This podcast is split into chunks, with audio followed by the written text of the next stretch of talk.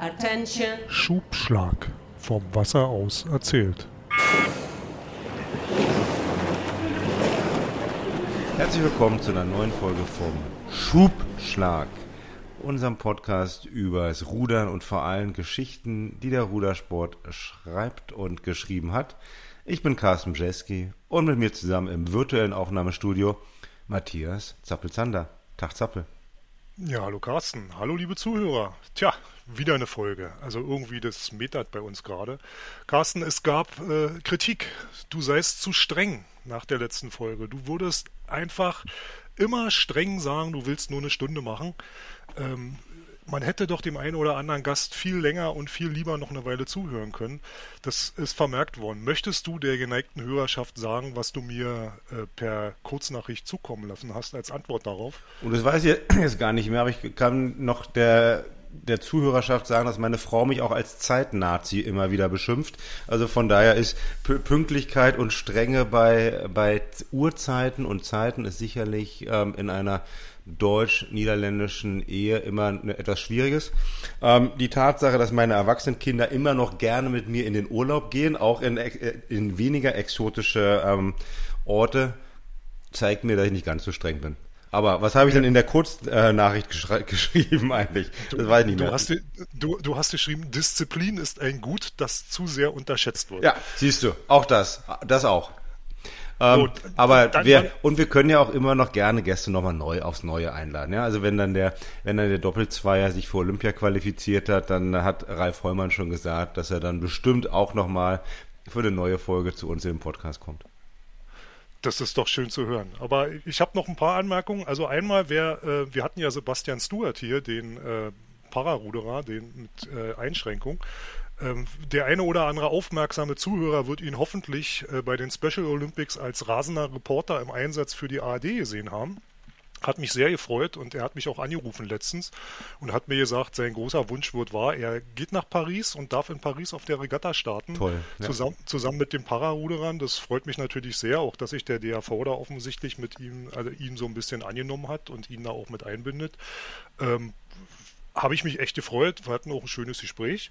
Und deutsche Jugendmeisterschaften Eichkranzrennen waren dieses Wochenende. Und es sah am Donnerstag nicht so aus, als ob das wirklich funktionieren könnte, weil äh, die Regatta musste am Donnerstag abgebrochen werden wegen Unwetter. Äh, ich habe ein paar Bilder gesehen. Also hier hat es ja schon geregnet ohne Ende. Das kannten nur die Älteren, dass es mal einen ganzen Tag über durchregnet hier in Berlin. Aber da, was da runterkam, das äh, das ging auf keine Kuhhaut. Und das war gut, dass es abgebrochen oder unterbrochen wurde und dass man den Wettkampfplan ein bisschen geändert hat, ein paar Rennen verschoben, ein paar Rennen anders gemacht hat. Ähm, Hut ab vor der Regattaleitung. Tolle Leistung und ich habe heute mal kurz reingeguckt, waren ein paar spannende Rennen, die man sehen konnte. Ähm, es gibt also Nachwuchs und die Bilder äh, waren klasse. Ne? Ich meine, wer, also manch einer hat ja immer, immer wieder Kritik auch in dem Podcast, ähm, aber auch, aber hier ein, ein Hoch auf ähm, auf der, die Essener Regatta veranstalter. Also die, die, die, die Bilder, ja, ich habe ein bisschen, ein bisschen reingeschaut, klasse. Also waren, man hat auch den sechsten ins Ziel kommen sehen, fand ich sehr gut. Ja, genau. Nicht, nicht nur irgendwie wie, wie, beim, ne, wie beim World Cup, nur mal das, nur die Kamera auf den ersten. Ähm, klasse Drohnenbilder, ähm, klasse auch von der Seite, wirklich super. Ähm, aber ich weiß, wann waren das? Vor zwei Jahren war ich ja auch nochmal da als, als Trainer, bei, auch beim Eichkranz Jugendmeisterschaft in Essen. Damals war es noch unter Corona-Bedingungen, da war das auch echt super, super organisiert. Ähm, ist einfach wirklich eine, ein klasse Regatta-Veranstaltungsteam. Super. Ja. Aber, Zappel, es gibt ja auch noch Holland Baker. Ähm, ja. Der, Nächste Woche Henley. Ja, aber jetzt dieses gleichzeitig ne? mit, mit Eichkranz, mit, äh, mit Jugendmeisterschaft in Amsterdam auf der Bossbahn. Da sind auch ein paar, paar Exoten dabei und wirklich für die Liebhaber. Ähm, Gut, wenn wir jetzt das dann aus, ähm, aussenden, im Podcast, dann ist es dann schon, ja, haben wir schon hinter uns, aber man kann das schon mal nachschauen. Ähm, die ganze holländische Skull-Elite matcht sich da im Einer nochmal ein aus. Und äh, der, der Einer, das war ja Holland Baker, ähm, ist mit, mit Vorläufen, Hoffnungsläufen und Halbfinals und Finals. Und ähm, im Finale trifft dann, glaube ich, jetzt der, die gesamte Doppelvierer-Besetzung plus der Doppelzweier ähm, aufeinander. Also die matchen sich dann nochmal richtig ein aus. Ich habe vorhin äh, Halbfinals mir angeschaut und das ist schon, ähm, ist schon beeindruckend. Also großer, großer Sport. ja, du kannst mal sehen, wie bekloppt wir sind, was wir uns alles reintun per Stream. Aber gut, ähm, deswegen machen wir ja sowas. So, aber wir haben einen Gast. Ja, wir haben einen Gast und äh, der eine oder andere aufmerksame Zuhörer wird, ähm, auch wenn es jetzt noch keiner weiß, aber ich werde es ja dann schneiden, am Vorspann schon gemerkt haben, dass wir wieder einen weiblichen Gast haben. Und äh, es gab aus der geneigten Hörerschaft letztens mal den Vorschlag, wir sollen noch mal über völlig verrückte, absurde Langstreckenregatten äh, berichten, so wie Genfer See. Und also ich bin selber mal den Elbe-Pokal gefahren als längste Langstrecke, die über 20 Kilometer. Da gibt es ja das eine oder andere Schmankerl, wo man wirklich richtig lange ähm, unterwegs sein kann. Und ich sage mal so, wenn das keine Langstreckenregatta ist, dann weiß ich es auch nicht, obwohl es irgendwie anders ist. Wir haben heute Stefanie Kluge zu Gast. Hallo Stefanie. Moin, Hamburg. Hi. Ja, und äh, du bist eine der Wellenbrecherinnen, die im Jahr 2020 über den Atlantik gerudert ist. Ähm, ihr habt ja, es gab eine ZDF-Doku darüber, immer in der ZDF-Reportage. Es gibt mittlerweile einen Film, es gibt ein Buch. Äh, Ihr habt von 2018 bis 2020 euch da vorbereitet und seid dann da auch rübergefahren. Und ähm, stell dich doch einfach mal kurz vor. Wer bist du? Wie, wie stehst du zum Rudern? Äh, wie kommt man auf die Idee, da denn rüber? Und ähm, ja, und dann können wir ja weiter einsteigen. Ja, sehr gerne. Also unser Rennen startete 2019, startet immer, es ist ein regelmäßiges jährliches Rennen, was stattfindet, ähm, immer vom Dezember des Jahres, 12. Dezember bis in das Folgejahr dann drauf. Ja, ich bin Steffi Kluge. Ich bin Späteinsteiger beim Steigerin beim Rudern. Ich habe erst mit 38 Jahren äh, Rudern gelernt, wirklich ganz klein angefangen und äh, dann war ich ja schon im Mastersbereich und bin dann ja, ein paar Euromasters gefahren, ein äh, paar World Masters gefahren mit meiner Zweierpartnerin. Das hat mir schon Spaß gemacht und äh, ja, habe halt mehrere Gewässer mir erobert. Und dann habe ich gedacht, ja, mal gucken, wie es auf dem Meer ist. Coastal kannte ich da auch schon, war aber noch keine Regatta gefahren. Und dann habe ich gedacht, ja, mal gucken, wie man sich dann minimieren kann. Und äh, ja, letztendlich habe ich so dann zugesagt. Ganzes, das Ganze ist gestartet. Äh, unsere ja, die die Idee dazu hatte, das war meine Teampartnerin äh, Katharina Streit, genannt Catchy. Die hatte bei der Ocean Film Tour den Film Four Moms in a Boat gesehen von den Engländern und kam aus dem Film raus, war völlig geflasht, kommt vom Hockey, keine Ruderin und sagte, ey, das ganze Rennen gab es noch nie mit deutscher Beteiligung. Ich hätte Bock, das zu machen. Hat es ihrer besten Freundin Maike erzählt die sah dann auch sich nochmal die Doku an und sagte, ja, ist cool, gefällt mir. Catchy, wir haben überhaupt nichts mit Wasser zu tun. Wir kommen vom Hockey. Wir schwimmen nicht gerne. Nee, lass mal stecken. Ja, und dann hat sie es auch äh, nicht weiter probiert. Äh, wie es denn das Schicksal manchmal so will, ist Maike dann 2017 mit ihrem Freund nach La Gomera gefahren und dachte, hä? In San Sebastian in der Marina sah sie dann so ein paar komisch ausschauende Boote und sagte, habe ich doch schon mal gesehen. Ähm, ja, und letztendlich war das schon die Vorbereitung fürs nächste Rennen 2017. Das wurde dann auch verschoben andauernd, weil die Wetterbedingungen wirklich so schlecht waren, dass sie so geflasht war und immer wieder hingefahren ist, um den Start nicht zu verpassen und hat dann noch aus der Marina ihre Freundin angerufen und gesagt, ey Catchy, es ist so cool hier, der Spirit gefällt mir super, wir machen das. Ja, und dann haben die schon 2017 Weihnachten drüber nachgedacht, wie denn das Team heißen könnte. Ähm, sind dann schon im April 2018 nach England gereist, um sich die Boote anzuschauen und ja, waren immer mehr begeistert in ihrer Freundschaft oder in ihrer Freundschaft hat das eher dazu geführt, dass sie sich noch enger verbunden hatten. Ja, und dann mussten die ja rudern lernen, ne? Und so kamen die dann bei uns in den kleinen Ruderverein der Wassersportabteilung Polizei in Hamburg in den Ise-Kanal. Und äh, ja, da habe ich die ausgebildet. Und irgendwann kam unser Ruderwart und sagte dann so zu mir, hey, es gibt ein Baby bei uns im Verein. Da sage ich, hä, was für ein Baby, wer ist denn wieder schwanger? Nee, Mike und Catchy, die sind doch sowieso so fleißig am Rudern. Die wollen über den Atlantik fahren. Hast du nicht eine Idee, wer da noch mitfahren könnte? Die wollen das unbedingt im Vierer machen ähm, und suchen jemanden. War auch gar nicht klar, dass es ein Frauenboot werden sollte, sondern könnte auch ein Mixteam sein. Überleg doch mal, wer da mitfahren könnte. Ja, und dann habe ich halt immer rumgefragt, fand die Idee ganz schön cool und habe gesagt, ja, ey, super Idee. Äh, ich frage mal rum. Habe natürlich in deren Altersgruppe auch geguckt und immer hieß es, nee, das passt nicht. Ich habe gerade eine junge Familie, kann die noch nicht alleine lassen. Wie, es sind nur 16 Quadratmeter auf dem Boot. Da soll ich mich mehrere Wochen drauf aufhalten. Nee, lass mal, ich brauche meine Privatsphäre. Äh, morgens gibt's keinen Kaffee. Nee, das kann ich auch nicht. Äh, warum sind alle so wenig begeistert? Kamen natürlich auch immer mehr Fragen und ich habe dann immer noch mal mich mit den Mädels zusammengesetzt und gefragt, wie es denn konkreter aussehen soll. Hatte dann mittlerweile auch die Doku geguckt und irgendwann habe ich dann zu meinem Mann Sascha gesagt, ich hätte so Lust, die Mädels sind so positiv und so begeistert von dieser Idee ich hätte voll Lust, das mitzumachen. Und dann hatte Sascha nur gesagt, du, ich glaube, also, pff, wenn du da mitmachst, für dich brauchen die Ersatz. Bist ja schon ein bisschen älter. Ähm, da habe ich, was ist das denn für eine Antwort? Fand ich dann nicht so nett. Und äh, habe dann aber tatsächlich meine ganze Großfamilie gefragt, wie was sie denn davon halten würden. Und äh, meine Tochter sagte dann, ich habe drei Söhne und eine Tochter. Timna sagte dann, hey Mama, wenn man mich fragen würde, würde gar nicht überlegen. Natürlich machst du das. Ist doch geil. Tun wir. Mach das. Ja, und dann habe ich zugesagt und dann waren wir schon zu viert, weil sich noch eine entschieden hatte, dazu zu kommen. Die hat sich das dann anders entschieden im Laufe der Vorbereitung. Wir waren dann, ich hatte glaube ich zugesagt, 2018 im Juli. Und im November waren wir dann wieder nur zu dritt und da hatten dann Maike und Ketch die Idee, ach komm, wir haben jetzt schon so viele Sachen mit Timna gemacht, das wäre doch irgendwie cool, wenn Timna mitkommt. Oder habe ich gesagt, ups, an die habe ich gar nicht gedacht, meine Tochter mitzunehmen, aber ja, cool, dann machen wir das mal. Ja.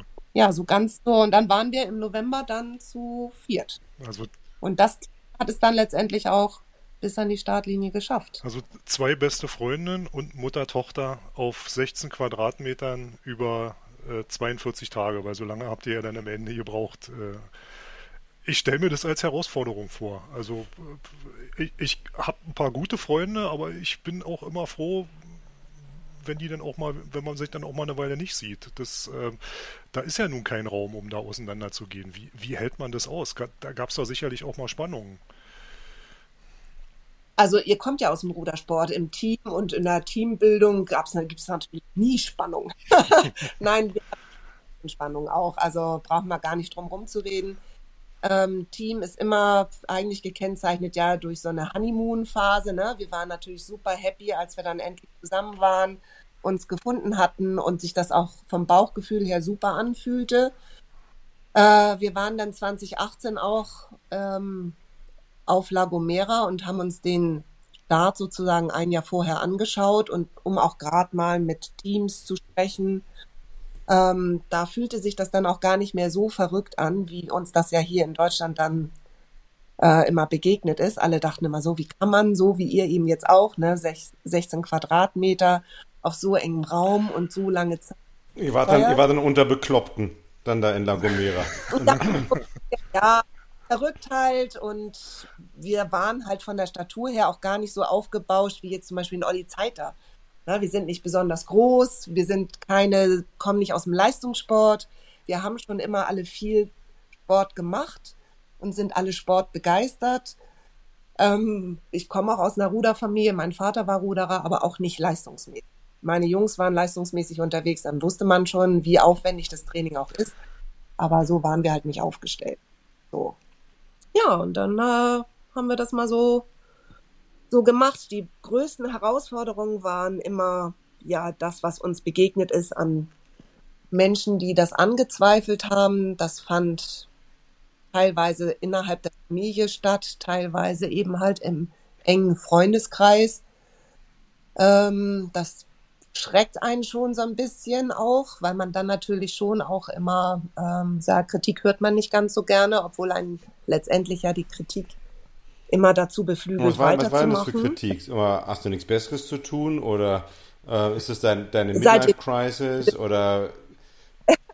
Ja, das passt natürlich bei mir beim Alter. Bei, bei dem war es auch zu früh, genau, ja gut, weiß man nie, ja. Die hatten so ungefähr, ja, habt ihr nichts Besseres zu tun und äh, man kann ja verrückte Sachen machen. Nein, letztendlich war es wirklich dieses Rennen, was einen fasziniert hat, das Leben auf dem offenen Meer, ähm, das gemeinsam zu schaffen im Viererteam. Das hat uns immer wieder beflügelt und ähm, aber gab es dann, aber Steffi, gab es da nicht dann auch Leute, dann, die jetzt einfach nur besorgt waren? Ähm, wenn du da irgendwie, ne, du, du fährst im Ruderboot über den Atlantik, dann wirst du vielleicht von irgendeinem Frachter über den Haufen gefahren, da kommt ein Sturm. Also ich meine, kann man auch vorstellen, dass da vielleicht wenigstens Familienmitglieder sich noch ein bisschen Sorgen machen über solche Pläne oder gar nicht. Doch, also bei mir in der Familie nicht so. Die haben sich sehr informiert über das Rennen und haben gesagt, ja, es wird schon gut gehen. Ähm, wir hatten natürlich auch eine immense Liste abzuarbeiten. Atlantic Campaigns, der Veranstalter, hat schon eine riesige To-Do-Liste, die abgearbeitet werden muss und die auch streng kontrolliert wird. Das fängt natürlich mit sämtlichen Kursen an. Ne? Wir mussten ähm, Marinekompetenzzentrum Elsfleth Überleben auf See machen, Erste Hilfe auf See, ähm, Feuer- und Sicherheitstraining. Wir mussten einen Funkkurs machen. Wir haben einen Sportbootführerschein zur See gemacht, hier in Hamburg an der Yachtschule Eichler. Äh, wir waren gut connected mit der örtlichen Feuerwehr. Wir haben uns da schon, wir waren nicht blauäugig mhm. oder so. Ähm, wir, uns war das schon bewusst. Vielen Familienmitgliedern gerade, ja, Maike hatte sehr viele Probleme damit. Ähm, man hört natürlich dann immer auch, wie, wie ihr schon gesagt habt, von Frachtern. Das ist ja eine stark befahrene Straße, ähm, Hauptverkehrsweg zwischen den Kontinenten. Äh, kann ich dazu nur sagen, letztendlich sind uns drei Schiffe begegnet auf unserer ganzen Überquerung. Das mhm. mal dazu. Aber man hört natürlich auch von den äh, Geistercontainern verlorene Fracht, äh, da wir ja auch wie im normalen Ruderboot rückwärts unterwegs sind und durch die Kabinen auch wirklich keinen freien Blick auf den Weg dann hatten. Das ist natürlich ja, ein Stück weit. Du siehst nicht mal was, du ruderst nur ein bisschen rum und du siehst nicht, gar nicht mal die Landschaft. Ja doch, so wie bei uns auch halt normalerweise auch im Ruderboot. Man kann natürlich, wir waren ja nicht komplett im Dunkeln, sondern wir konnten ja schon seitlich rausgucken und haben sehr viel Landschaft gesehen, sehr viel mehr gesehen. Aber ähm, ja, du hast es natürlich richtig, rückwärts in Fahrtrichtung. Äh, wir hatten einfach sehr viel Vertrauen in den Bootsbauer, Rannoch Adventure. Das ist die Werft, die drei Viertel der Boote jedes Mal in der Flotte stellt. Das ist schon ein erfahrener Bootsbauer, der bewusst diese ozeantauglichen Ruderboote herstellt. Das Boot ist mit diversen Luftkammern ausgestattet. Das heißt, äh, auch wenn du auf einen Geistercontainer triffst und der dein Boot leck schlägt, heißt es nicht, dass es bei jedem Loch direkt sinkt. Das passiert halt nicht. Und äh, wir mussten uns ja sehr genau mit unserem Boot auseinandersetzen, auseinandersetzen mit dem Bootsbau, wir hatten eine Entsalzungsanlage an Bord, wir hatten Rettungsinsel an Bord. Alleine schon das, was wir an Equipment mitnehmen mussten, ähm, ist natürlich sehr darauf ausgerichtet, die Mannschaft sicher äh, über den Atlantik Gibt es dann Begleitboote auch oder sowas nicht? Es, nein, also es gilt als unbegleitetes Rennen, weil es fährt, du darfst halt nichts von außen annehmen. Das Boot leer wiegt eine Tonne, mit Zuladung wiegt es dann zwei Tonnen. Du hast für die zwei, du hast in Vierer für 60 Tage Essen an Bord. Und ähm, ja, durch die Entsalzungsanlage bist du, ja, ist das unsere Wasserversorgung gewesen, mit der wir letztendlich auch die Nahrung aufgesetzt haben. Und es gibt sogar einer bei dieser Regatta, weiß ich. Ja, in der Challenge, in dieser Atlantic Challenge gibt es äh, auch Solo-Ruderer. Ja, meine Freundin Gabi Schenkel ist parallel mit uns an, auf, in See gestochen und äh, Gabi hat lockere 75 Tage alleine auf See verbracht. Das ist nochmal eine ganz andere Challenge. Ja, also ich finde es, ich sag mal, ich finde es nicht verrückt. Ich finde es äh, faszinierend, äh, das zu machen. Ich würde selber jetzt nicht auf die Idee kommen, aber ähm, ich, ich finde das beeindruckend, ganz ehrlich. Also es war für uns, das war wirklich schwierig auch, sich gegen diese Widerstände durchzusetzen oder auch immer diese Zweifler sich anzuhören. Wir haben denen natürlich zugehört. Großer Kritiker war Christian Dahlke ähm, der gesagt hat, ich glaube, ihr wisst gar nicht, worauf ihr euch da einlasst. Letztendlich das Boot und das Gelingen dieses ganzen Projektes an euren Händen, an eurem Arsch. Und letztendlich ist genau das passiert. Ne? Du hast natürlich durch die ähm, 24-stündige Belastung hast du sehr schnell wunde Hände. Das ist das salzigste Meer, was wir haben, neben dem Toten Meer.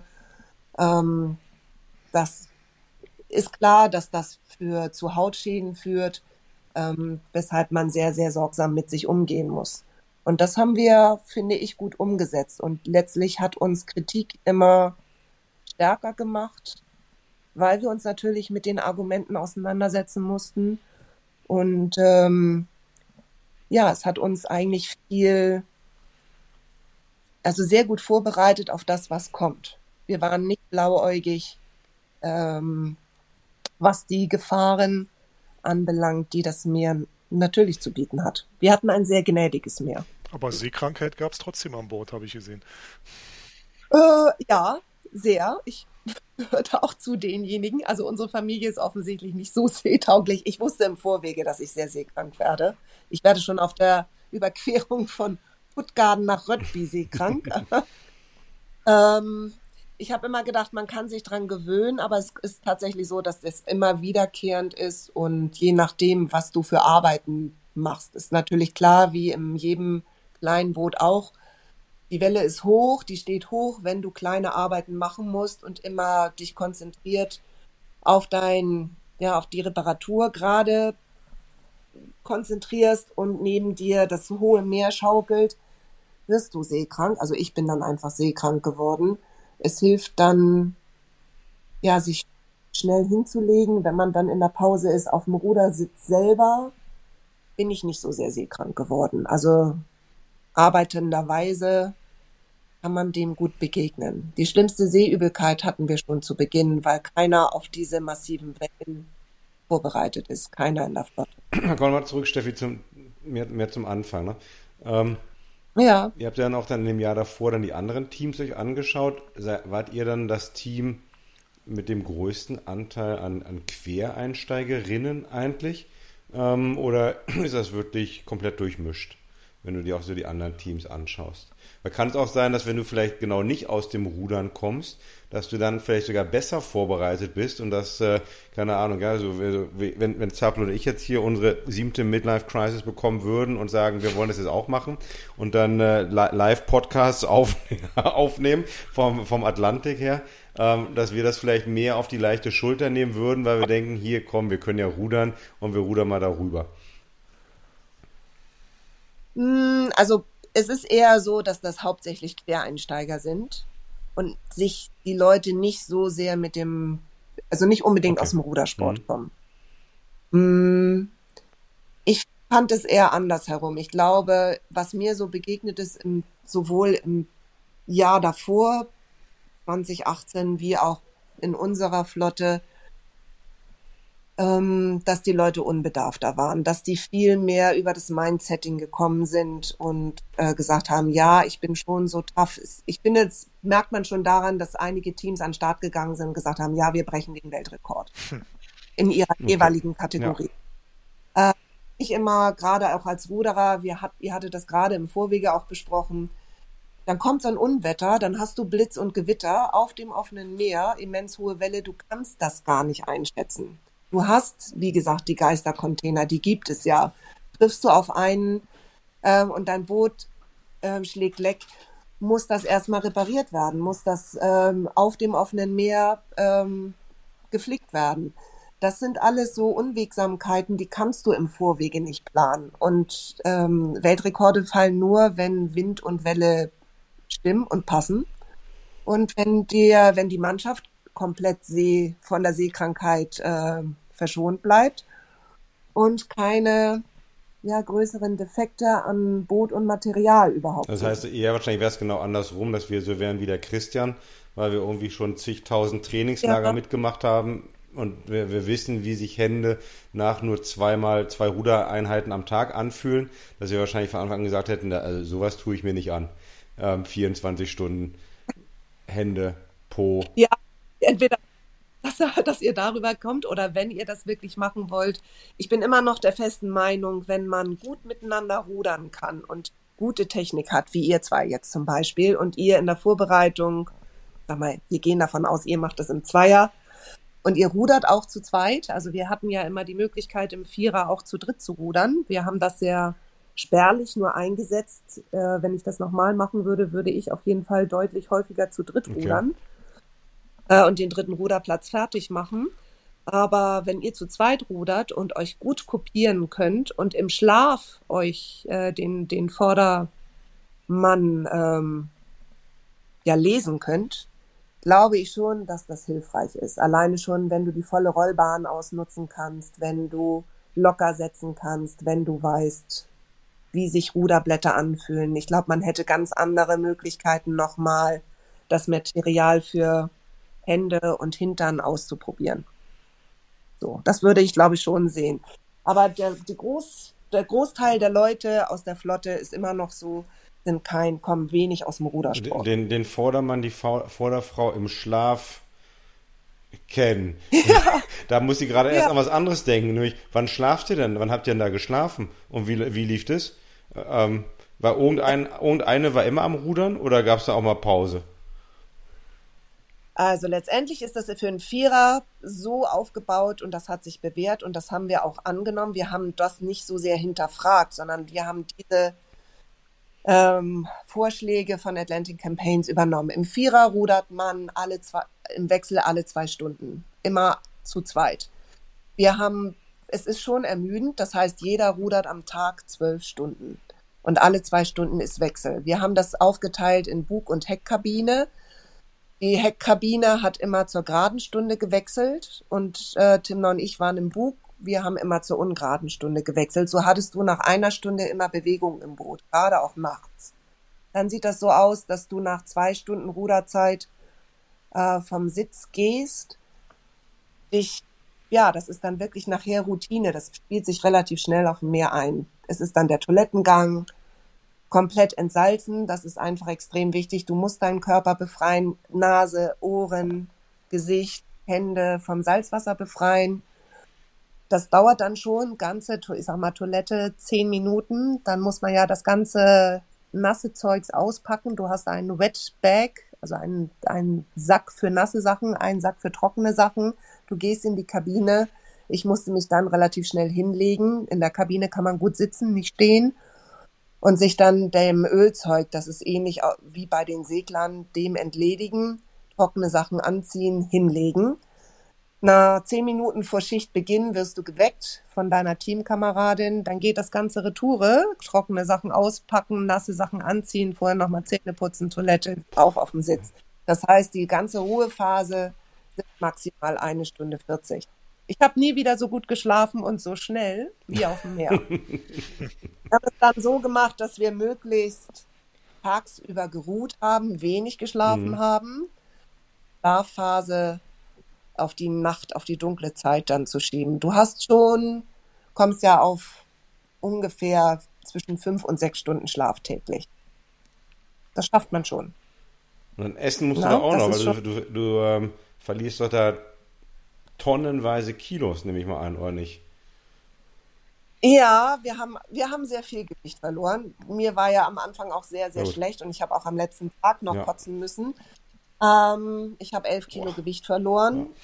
Das, äh, wenn du, sag ich mal, mit 68 Kilo, auch das wird genau gewogen, ne? Auch da gibt es genaue Vorgaben. Für mein Gewicht waren 4500 Kilokalorien täglich vorgesehen. Du packst auch entsprechende Foodpacks, also Nahrungspakete für jeden Tag. Das, die werden genau gezählt. Die musst du ähm, vorweisen. Die werden am Anfang vorm Start gezählt und die werden am Ende auch gezählt, dass Atlantic Campaigns einen Überblick darüber hast, wie viele Kalorien du zu dir genommen hast. Ich habe es letztendlich geschafft, täglich 3000 ungefähr zu, zu nehmen. Das ist schon nicht so mhm. wenig. Ihr wisst das selber, beim Rudern kann man nicht unbedingt essen. Es bedeutete immer, wenn wir essen wollten, dass wir uns tatsächlich haben füttern lassen von demjenigen, der gerade mal Pause macht, ne? Auf dem Weg in die Rücklage schnell mal, äh, was weiß ich, Salamistick oder Riegel oder was weiß ich, Gummibärchen, gerade was man da so hatte, das sich reinschieben zu lassen. Und dann wurde natürlich gegessen nach der Schicht, also auch innerhalb diesen zehn Minuten, bevor man sich schlafen oder in die Ruhephase begeben hat. Und auch, das war das Erste, das hatten wir nachher relativ schnell rausgefunden, dass du, wenn du geweckt wirst, dir sofort etwas in den Mund steckst, um auch nicht wieder einzuschlafen. Oh ja. ja. Ne? Denn derjenige weckt dich, geht wieder auf den Rudersitz und rudert die zehn Minuten nochmal runter. Und es ist allen passiert, dass die nach dem Wecken nochmal wieder eingeschlafen sind. Und da haben wir nachher festgestellt, es geht, funktioniert am besten, sich sofort etwas zu essen im Mund zu stecken. Ja. ja. Verrückt. Ja, das ist so ein bisschen verrückt, aber es ist gar nicht so verrückt. Wenn du dich erstmal eingegroovt hast in deinen Alltag, äh, letztendlich besteht der nur aus Arbeiten, Säubern, Reparaturen, Schlafen. Galeeren und Schlafen. man, man, hat so einen Tagesablauf, denn es ist halt wie, wie ein Trainingslager. Ja, so ein bisschen, ne? Also dieses äh, sich bewusst äh, ja, Körperpflege auch hinzugeben und zu sagen, okay, ich weiß einfach, ich muss, meine Hände müssen wieder funktionieren. Und Lager bzw. 16 Quadratmeter Koller oder sowas gar nicht?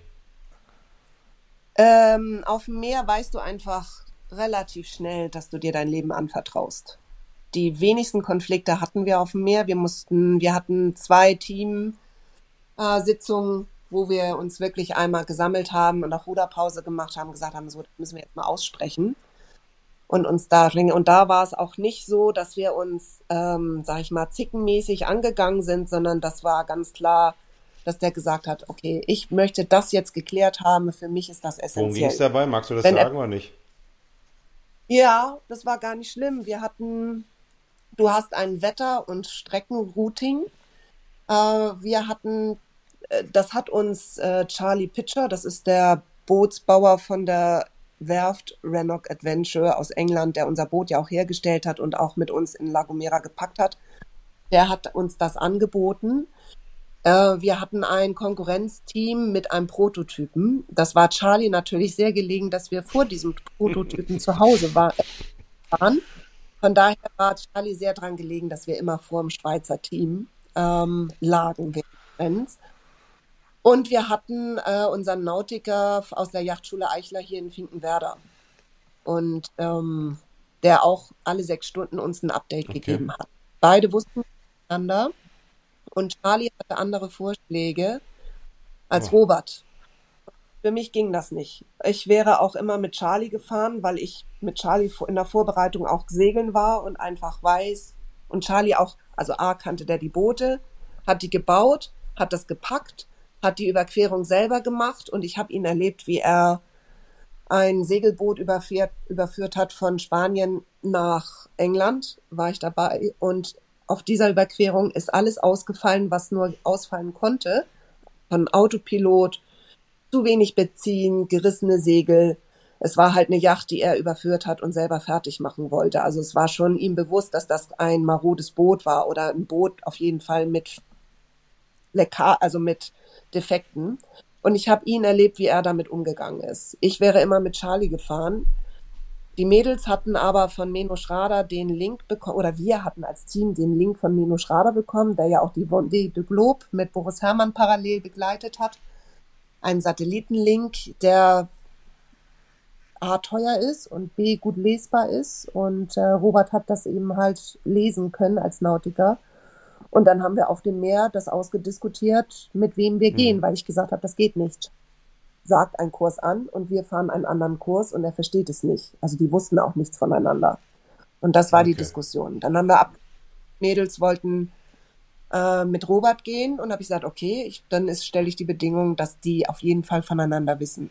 Und das war dann auch klar. Also es war dann für mich auch nicht schlimm, weil auch Robert als äh, Segler äh, sehr, sehr kompetent ist, uns ausgebildet hat, uns als Team kannte und äh, uns sehr, sehr regelmäßig ein Update gegeben hat. So, das war die eine. Und das andere war, dass ich durch die Sehkrankheit und der Gewichtsreduzierung und dem regelmäßigen, der regelmäßigen Einnahme von ja, dieser Antiemetika, also diese Mittelchen gegen mhm. Erbrechen, ein musste, die sehr müde machen. Und durch die Gewichtsreduzierung war letztendlich das nachher überdosiert und meine Müdigkeit war extrem groß. Und ich habe gesagt, wir müssen einfach miteinander reden. Das Einzige, was auf dem Meer hilft, ähm, um wach zu bleiben, ist A, das Essen. Das funktioniert ja beim Rudern nicht so unbedingt. ähm, dass wir miteinander sprechen müssen. Und das haben wir dann auch umgesetzt. Das war super. Also wir haben sehr viel ähm, Spotify gehört, wir haben sehr viel Hörspiele gehört, aber das alleine hilft nicht, um wach zu bleiben. Es geht halt nur übers Essen und Sprechen. So, das waren unsere einzigen Diskussionspunkte. Alles andere war im Vorwege geklärt. Und die größten Auseinandersetzungen hatten wir immer an Land und letztendlich immer durch die vielfältige Kommunikation Also über in der, WhatsApp. in der Vorbereitung ja meinst du jetzt an Land. Ja. in der Vorbereitung, ja, an Land in, der, in diesen anderthalb Jahren, weil so viel abzuarbeiten war, Logisch, dass wir über uns nur, weil wir alle voll berufstätig waren, äh, immer über WhatsApp letztendlich ein Update gegeben haben. Und WhatsApp zeigt keine Emotion, du sitzt dem nicht gegenüber. Und dann kommt es eben halt auf deine Stimmung gerade drauf an und wie fest dein Level ist, dein Stresslevel ist, wie man diese WhatsApp-Nachricht versteht. Haben wir das, äh, haben wir uns getroffen, das haben wir sehr regelmäßig gemacht. Teamsitzung war das auch immer kein Thema. Von daher sind wir auch, finde ich, haben wir eine gute Teamleistung Und wenn du hingelegt. meinst, dann ihr habt dann Spotify euch angehört und ihr habt ähm, geredet. Ich meine, redet man da die ganze Zeit? Oder ist dann da, ist dann da Sch Schweigen am, am Bord, wenn dann gerudert wird? Ähm, Ähm, also ich, ich habe noch nie so viel Zeit, also sechs Wochen waren wir ja letztendlich auf dem Meer. Ich habe noch nie so viel Zeit mit meiner erwachsenen Tochter ähm, am Stück auf so einem Raum verbracht. Und äh, wir haben so wenig miteinander kommuniziert. Also wir haben uns auf dem Meer vermisst, weil wir eigentlich, nein, nicht eigentlich, wir haben ein sehr gutes Verhältnis miteinander und plauschen auch relativ easy miteinander. Ähm, das war auf dem Boot halt nicht möglich. Ne? Ich habe sie abgelöst, Timna Mhm. ist hinter mich gegangen in die Kabine, hat entweder gearbeitet oder das waren ja ganz feste Rollenverteilungen, die wir hatten. Ähm, das Meer ist laut, sie sitzt im Rücken zu mir, äh, mit dem Rücken zu mir oder ich sitze mit dem Rücken zu ihr. Ähm, es schreit sich so schlecht nach hinten. Äh, wir haben uns letztendlich immer nur beim Übergeben der, Rüber, der Ruderblätter richtig intensiv unterhalten können. Wir hatten halt ein so gnädiges Meer, dass wir nie in die Lage kamen, gemeinsam in der Kabine sein Mhm. zu müssen. Also wir permanent durchrudern und dann ist der Aus Austausch gering. Letztendlich habe ich mich entweder mit Catchy oder mit Maike unterhalten und das war dann sehr vielseitig. Also über Weihnachtstradition, Silvestertradition, äh, ja, über Vorlieben, wo man am liebsten gewohnt hat. Also die Themen gehen dir nicht aus. Das ist vielleicht, äh, Frauen haben ja bekanntlich mehr Worte als, zur Verfügung. als Männer. Nein, nein, M Männer ver verstehen sich auch stillschweigend besser. Ja, nein. Ein Mann ein Wort, eine Frau ein Wörterbuch. ja, genau. ja, so ungefähr, ne? Wir haben hier überhaupt keine Nein, nein, nein, Klischees zu überhaupt nicht. bedienen. Ähm, ja, Genau. Aber jetzt, nein, jetzt hast du geredet auch über den, den, den Bootsbauer. Denke ich natürlich für jemanden, der in der Finanzindustrie arbeitet, okay, das Ding hat ja auch unheimlich viel gekostet. Ähm, wie, wie, wie kommen wir denn da? Weil wenn, wenn jetzt irgendjemand sich das anhört, ne, unseren Podcast und die und auch den Film mit euch gesehen hat, ähm, und er denkt oder sie denkt, jawohl, das wollen wir auch machen. Was ist, werde ich da gesponsert? Äh, muss ich da selber irgendwie Crowdfunding machen? Muss ich dann auch mir so ein Boot kaufen? Ähm, wie, wie, wie läuft denn das? Ja, also letztendlich war das schon so, dass wir wussten, Atlantic Campaigns geht da auch sehr offen mit um, was das ganze Unterfangen Ja. kostet. Ähm, die erste Anmeldung kostet dich 500 Euro. Das hat jeder von uns selber bezahlt. Äh, letztendlich zahlen wir, boah, ich weiß gar nicht mehr genau, 10.000. PP pro Person. Nee, nee, 10 oder, nee, nicht pro, pro Team. Okay. Das hatten wir erst anders eingeschätzt. Ähm, nee, pro Team. Also das ist auch eine ganze Stange Geld. Und dann geht es um Boot und Material und da sind noch nicht mal die Kurse Ja, drin, ne? ja. Also das kostet ja Geld. Letztendlich haben wir, sind wir von einem, ich habe das mit einer Freundin mal durchgerechnet, wir sind auf bei 200.000 ausgekommen. Das hat keine von uns Vieren gehabt. Und äh, ja, natürlich läuft das Ganze übers Sponsoring. War nicht so einfach, ne? Ich meine, wir kommen aus der Hafen, Wasserstadt, Tor zur Welt, Hamburg. Aus dem Ruderclub Alemannia äh, gibt es diverse Anwälte, sind Betriebssportgruppen von diversen Reedereien. Wir haben im Hafen bei der Hala vorgesprochen, wir haben bei der Post vorgesprochen. Keiner hat uns das zugetraut, ne?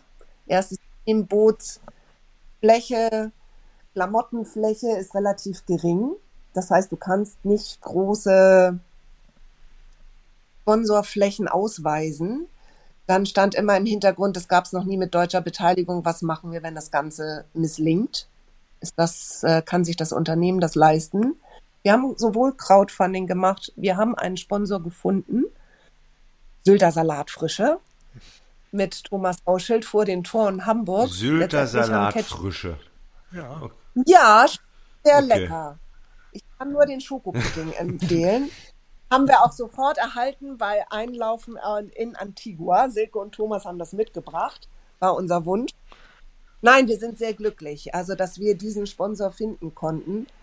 Ähm, dessen Bedingung es war, auch dann alleiniger Sponsor zu sein, dass wir nur noch kleine Sponsoren hatten. Nichtsdestotrotz waren wir bis zum Start nicht voll finanziert. Ja. Ähm, wir sind dann selber an unsere Reserven gang, rangegangen. Wir ähm, haben ein kleines Darlehen aufgenommen. Auch Crowdfunding ist ja letztendlich eine Geschichte, wo du auch immer eine Leistung anbietest. Du sammelst Geld für einen guten Gedanken. Das macht Atlantic Campaigns auch. Du kannst nur an der Challenge teilnehmen mit einem Charity-Gedanken. Wir haben wie der Deutschland-Achter ähm, das Kinderprogramm. Wir haben gerudert für Kinderlachen e.V. und für den Hamburger Verein Zeit für Zukunft Mentoren e.V. Das, das ist eine Freundin von Maike und Catchy, die diesen Verein gegründet hat. Das ist letztendlich Manpower für Kinder aus, ja, mit schlechteren Startbedingungen im Leben. Ähm, dafür haben wir Gelder gesammelt. Das sollte nach Beendigung der Challenge sollte das Geld, was wir aus dem Verkauf des Bootes erzielen, komplett in die Charities gehen. So ist Mhm. es immer vorgesehen im Rennen.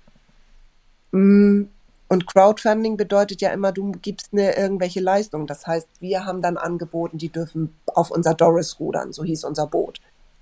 Das bedeutete wieder Zeit, die wir investieren mussten. Was wir am wenigsten hatten, ja. war Ja. Zeit. Vorbereitung. Wir haben Mützen gestrickt, wir haben kleine Schlüsselanhänger gebastelt. Alles das war sehr zeitaufwendig. Also das Crowdfunding hat uns mehr gekostet, als dass wir daraus was gewinnen konnten.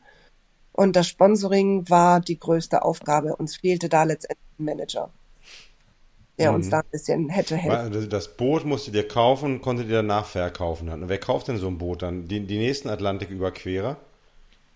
Ja, genau. Die Doris ist jetzt mittlerweile schon zweimal Okay. über den Atlantik. Und äh, ja, deswegen ist auch das ein Nischenrennen. Ne? Das verkauft sich nicht so eben mal schnell. Und natürlich weißt du vor Start nie, mit Genau. welchen Schäden dein Boot zurück. Deswegen ist das natürlich immer fraglich. Du kannst nicht mit einem festen Preis kalkulieren. Wir hatten das Glück, dass die Doris fast keine Schäden hatte. Wir haben eine verbogene Dolle aus der ersten Warum hieß Nacht. die denn Doris? So wie dieses geklonte Schaf? Oder woher kommt Doris? hatte ganz gedacht, ja, das war ganz lustig. Wir haben natürlich, als wir dann bei Rannoch waren und auf dem Weg, wir sind häufig nach England gefahren, noch vor dem Brexit, und haben dann auf den Fahrten dahin natürlich immer überlegt, wie könnte dann unser Boot heißen. Gerne hätten wir so einen typisch Hamburger Namen genannt, ne, so Zitronenjette, Likedela oder Fairmaster, das hätte ja auch gut gepasst. Da haben wir gesagt, dann hatten wir ja den Funkkurs und haben gemerkt, okay, es funkt sich sehr schlecht, wenn man sagt, this is Likedela, Likedela, Likedela, Mede, Mede, Mede, this is Likedela, Likedela. Passte nicht so gut, haben wir schon gemerkt, muss zweisilbig sein. Dann hatten wir sowas wie Pearl, äh, Pocahontas, so, ne, und dann sagte irgendjemand Alice und da habe ich gesagt, nee, oh, Alice hieß unser Austauschmädchen, das wir mal hatten, was wirklich Familienmitglied geworden ist. Sag ich, nee, die Alice kann ich nie mit auf, äh, auf dem Atlantik nehmen, das geht nicht. Und dann sagte jemand Doris. Und da kam keine Antwort.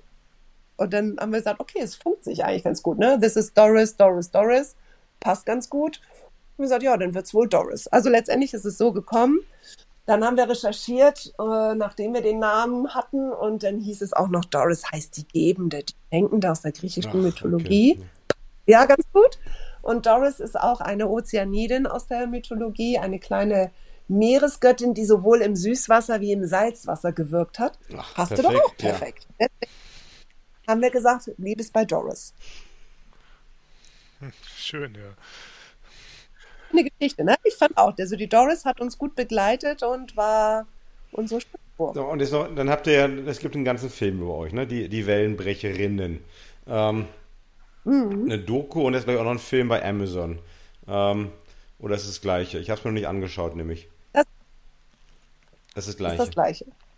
Aber das heißt, ja. dann ist dort, habt ihr dann eine Kamera auf dem Boot gehabt? Äh, sind dann doch irgendwelche Begleitboote die ganze Zeit hin und her gefahren? Habt ihr euch selber gefilmt oder wie, wie wurde der Film produziert?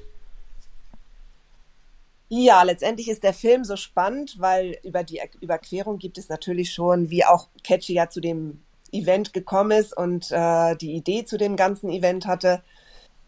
Für, über die Überquerung gibt es schon mehrere Dokus, aber die Vorbereitung so explizit zu filmen, das gab es noch nicht. Und ähm, Guido und Silvia Weiermüller, die den Film produziert haben, ähm, ja, haben wirklich, finde ich, schöne Einblicke in unser privates Leben und die Vorbereitung gegeben. Und letztendlich hat Guido uns fit gemacht. Ne? Wir waren das geGoProte Boot, sag ich nur. Ne? Wir hatten sechs GoPros, zwei fürs Boot und er hatte eine eigene. Die Idee war, ein Videotagebuch zu schreiben. Und wir haben auch tatsächlich auf dem Meer Anrufe gekriegt und Guido sagte, so, das ZDF möchte gerne senden. Filmt ja. mal. Und das gemacht und ja, Guido hatte uns so einen sogenannten Beacon gekauft. Das sieht aus wie so eine kleine Schildkröte. Damit äh, stellt man dann Kontakt zum Satelliten her und äh, überträgt damit Videosequenzen und Fotos. Videosequenzen dauern sehr lange, kann ich euch sagen. Ja. Dreiviertel Stunde. Für uns dann in der Ruhephase. Ja, und so haben wir dann Guido Filmmaterial geschickt und auch vom über die GoPros mitgebracht an Land in Antigua. Wir haben Guido 300 Stunden Filmmaterial wow. vom Meer mitgebracht. Ja. Haben wir dann noch gemacht. Haben wir noch eine Einweisung gekriegt. Wie filme ich? Wie setze ich die GoPro ein? Äh, und 16 SD-Karten hatte jeder.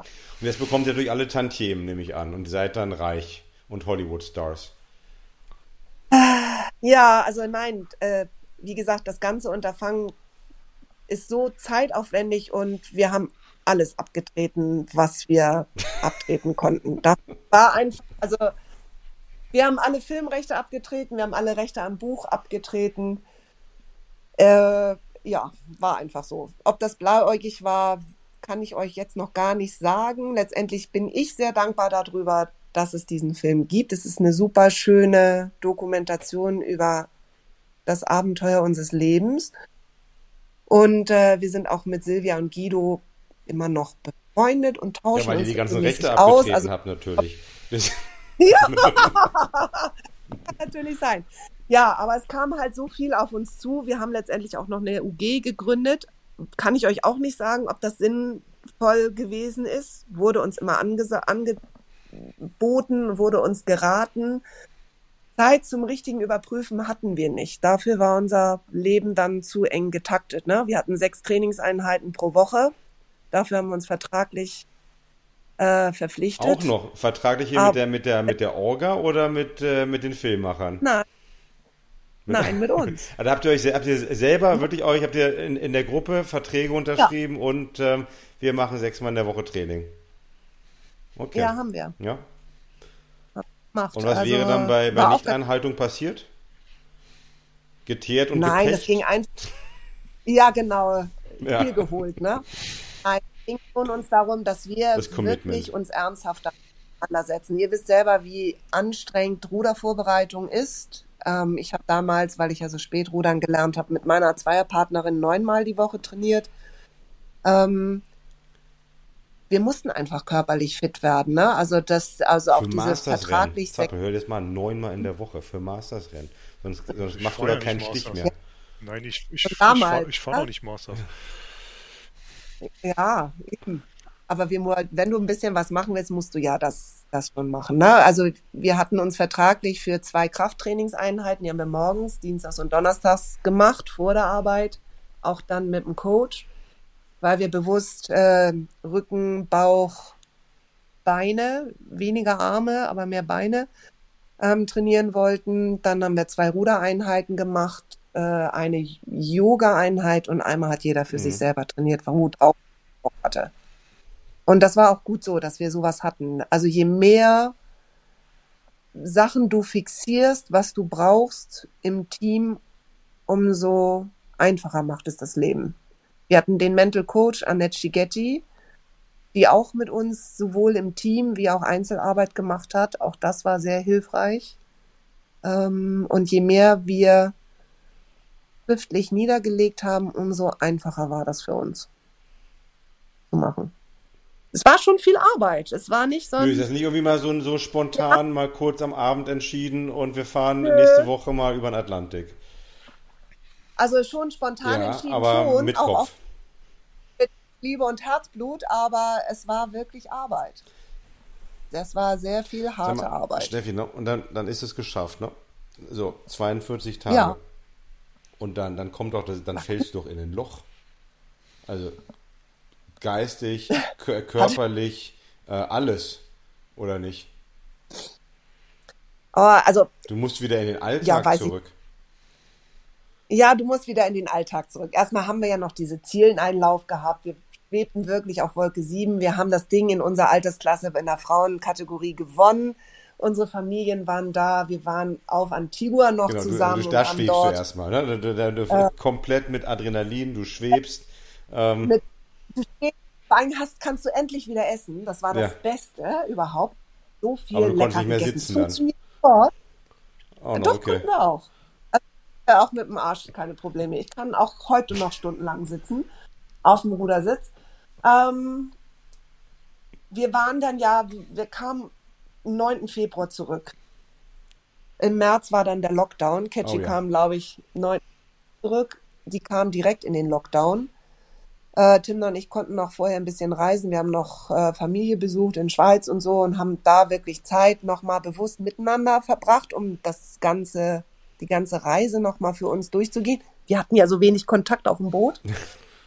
Und äh, dann war der Lockdown. Das ist ja noch heftiger. Da. Dann kommst du dann von der Atlantiküberquerung und dann wirst du erstmal zu Hause eingeschlossen.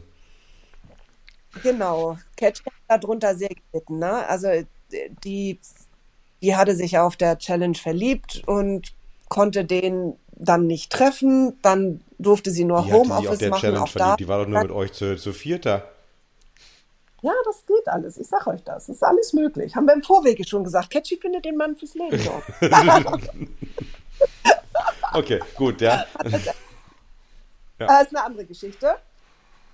Ähm, nein, aber für Catchy war es sehr schwer. Die hat auch wirklich gelitten. Äh, es ging nur das Telefon. Du hast gerade auch, weil die anderthalb Jahre uns schon sozial so isoliert haben, weil dort auch für Treffen unter Freunden keine Zeit war, für Kinoabende keine Zeit war. Man hat wirklich Hunger und Lust, endlich wieder unter Leute zu kommen. Und gerade wenn du dann erstmal alleine wohnst und eingesperrt bist, funktioniert das nicht. Das war echt schwer. Dadurch, dass wir mit der Challenge das schon gut geübt hatten, ähm, ja, uns Strategien zurechtzulegen für schwierige Zeiten, sind wir da, glaube ich, alle relativ gut durchgekommen. Ich habe ja eine Großfamilie, Familientreffen konnte man ja.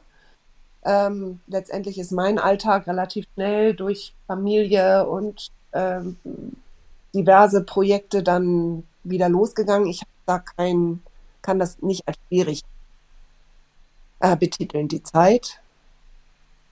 Ähm, Timna schon auch, Maike hat auch ein bisschen gelitten, aber wir alle anderen hatten ja Partner wenigstens zu Hause. Die jetzt auch mal ein bisschen Zeit haben und, wollten mit euch dann. Nach anderthalb ja, Jahren Vorbereitung genau, und dann mal noch äh, über, genau. den, über den Ozean. die sind auch, genau, die ja auch ein bisschen nochmal dran teilhaben ja. wollten. Nein, wirklich eine sehr, sehr äh, große Team-Community gehabt, die uns auch über die Zeit und hinterher getragen hat ja, letztendlich haben wir es alle geschafft und äh, es hat sich trotzdem für alle vier das Leben grundle grundlegend geändert. Das, was Atlantic Campaigns immer sagt, 50 Prozent der Flotte ändert komplett Inwiefern? ihr Leben. Ändert Arbeit, ändert Familienbeziehungen, ändert, ähm, ja. Ja, ich habe meinen Job gekündigt. Timna und Maike haben Familie gegründet. Catchy hat Hamburg verlassen. Ist Zu der Liebe nach, des Lebens da vom, äh, vom Atlantik. Ja. Genau, ist nach Besatzung befindet sich übrigens gerade auf dem Pazifik, ist sehr tapfer im Ich, ich wollte es gerade sagen, sie ist seit acht oder neun Tagen ja. äh, unterwegs auf dem Pazifik Richtung oh, Hawaii, ja. Am, genau, mit ihrem zukünftigen Schwager und das ist echt, muss mega sein. Die müssen, haben halt beim Pazifik, bei der Pazifikquerung von Monterey nach Hawaii Schwierigkeit, durch den Golfstrom quer durchzumüssen und haben auch gerade keine guten Winde und es muss richtig hart sein weiß ich nicht. Sie hat uns einmal jetzt geschrieben und hat gesagt, ich bin so froh um unsere Querung und äh, vermisse euch und ja. Also das ist, glaube ich, nochmal eine Nummer härter, ist kürzer, 600 Seemeilen kürzer, aber hat es, glaube ich, in sich. Mal gucken. Und, und okay, dann also die 50 Prozent äh, verändern ihr Leben danach. Du hast den Job gekündigt. Ähm. Und gibt es dann auch irgendwie noch dieses, dieses Verlangen wieder nach so einer Situation? Macht das auch süchtig? Wenn du dir Catchy anguckst, mit also, Sicherheit.